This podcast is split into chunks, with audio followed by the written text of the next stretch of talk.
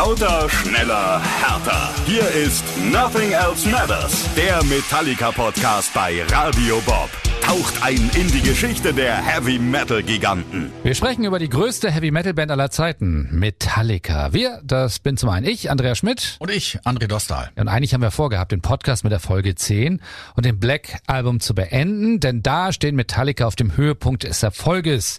Mehr geht eigentlich nicht, ja, und wenn es am schönsten ist, sollte man eigentlich aufhören. Ach, irgendwie fehlt dann auch wieder was, ne? Denn auch nach dem Black Album sind ja noch einige entscheidende Dinge passiert und deswegen wollen wir das in zwei Zusatzfolgen auch nochmal beleuchten. Okay, wie geht's weiter nach dem Black Album? Das schießt erstmal sofort auf Platz 1 in den USA und hält sich dort für einen ganzen Monat. Währenddessen sind Metallica fleißig auf Tour in Europa, unter anderem mit ACDC und Motley Crue. Und dann ist der 28. September 1991 da. Metallica spielen in Moskau vor mindestens 500.000 Fans im Rahmen der Monsters of Rock Tournee. Auch da sind ACDC dabei.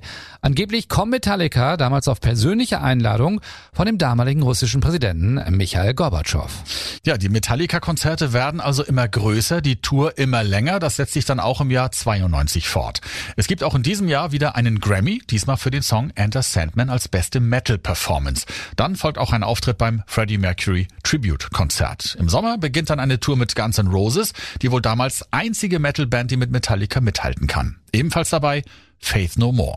Vier Monate sind sie gemeinsam unterwegs mit einer Unterbrechung. Der Grund? Eine Show am 8. August im Olympiastadion in Montreal. Metallica spielen vor Guns N' Roses. James Hetfield gerät auf der Bühne in einen Bereich, den er eigentlich nicht betreten sollte. Neben ihm explodiert ein Feuerwerk und er entgeht dem Tod nur um Zentimeter. Er erleidet Verbrennungen zweiten und dritten Grades. Die Show wird unterbrochen.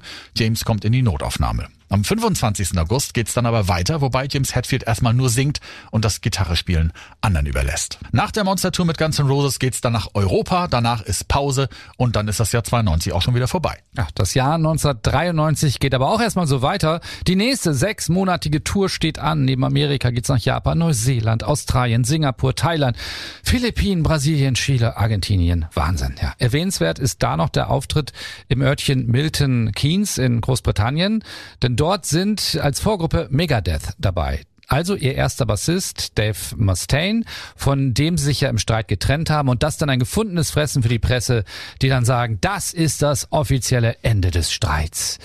Endlich Ende Juli ist Tourende und die Bandmitglieder haben Ruhe. Zumindest Kirk Hammett und Jason Newsted nutzen das für einen Urlaub. Lars Ulrich und James Hetfield sichten dagegen die ganzen Live-Aufnahmen, die während der Tour entstanden sind und arbeiten an Metallicas erstem Live-Album. Wobei das dann nicht nur ein Album wird. Ende November 1993 veröffentlichen sie ein Boxset, bestehend aus drei CDs und drei Videokassetten. Und das kostet damals 85 Dollar. Dafür ernten sie dann Kritik. Aber dennoch verkauft es sich wie geschnitten Brot 600.000 Mal. Der Titel lautet übrigens Live Shit, Binge and Purge, was so viel heißt wie Live-Zeug, Saufen und Kotzen. Ja, nach einer Pause überlegt die Band dann an einem neuen Album zu arbeiten, geht davor aber nochmal auf Tour, unter anderem mit den Bands Danzig und Suicidal Tendencies im Vorprogramm.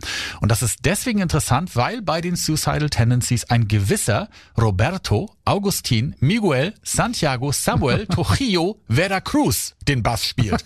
Kennt ihn, ne? Rob Trujillo. Mit dem freundet die Band sich an, ja, und der dann ja auch viele, viele Jahre später eine bedeutende Rolle spielt. Dazu dann aber später mehr. Wir sind ja erst im Jahr 94. Da geht's im Oktober in den Proberaum und im Februar 95 beginnen dann die Aufnahmen für eine neue Platte. Wieder mit Bob Rock als Produzent, der ja auch für den Erfolg des Black Albums verantwortlich ist.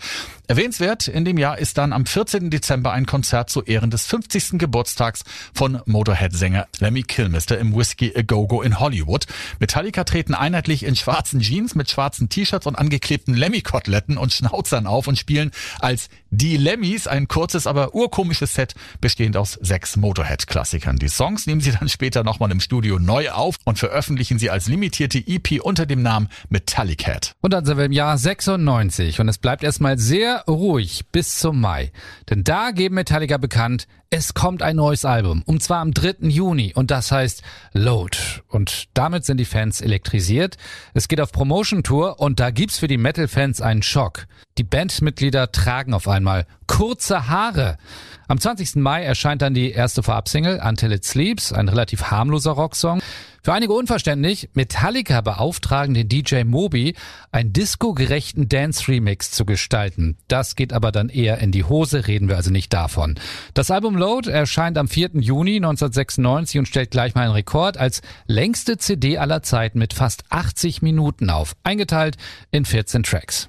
Eigentlich wollten sie damals ein Doppelalbum rausbringen mit 27 Songs. Sie haben die Songs auch alle schon eingespielt, die müssen nur noch gemischt werden. Aber dann wird die Band zum Lollapalooza Festival eingeladen mit Soundgarden und mit den Ramones. Es gibt also Zeitprobleme und Lars Ulrich sagt dazu, Tja, wir sagten uns, okay, statt das alles jetzt als Doppel-CD rauszubringen, sollten wir vielleicht lieber zwei Scheiben veröffentlichen. Eine im Sommer, dann Lollapalooza spielen, kurz um die Welt fliegen, dann wieder ins Studio gehen, die anderen Songs mischen und im nächsten Jahr wieder ein Album rausbringen. Dass das Album anders werden würde als das Mega-Vorgängeralbum, deutet sich schon vorher an. Sie fragen zum Beispiel beim Rapper Dr. Dre an, ob er mit ihnen arbeiten möchte. Der möchte aber nicht. Zum Glück. Und Lars verrät seine Begeisterung für Oasis und fragen die sogar, ob die mit ihnen auf Tour gehen wollen. Sie covern dann sogar live mal Wonderwall. Das war alles andere als ein Erfolg. Das alte Metallica-Logo verschwindet auch und die Band trägt auch nicht mehr schwarz.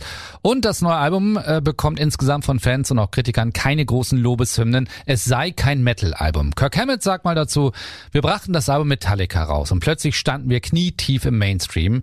Mit diesem Album stehen wir jetzt wieder am Rand. James sagt nämlich dazu kurz und knapp, man hasst uns wieder und das gefällt mir irgendwie.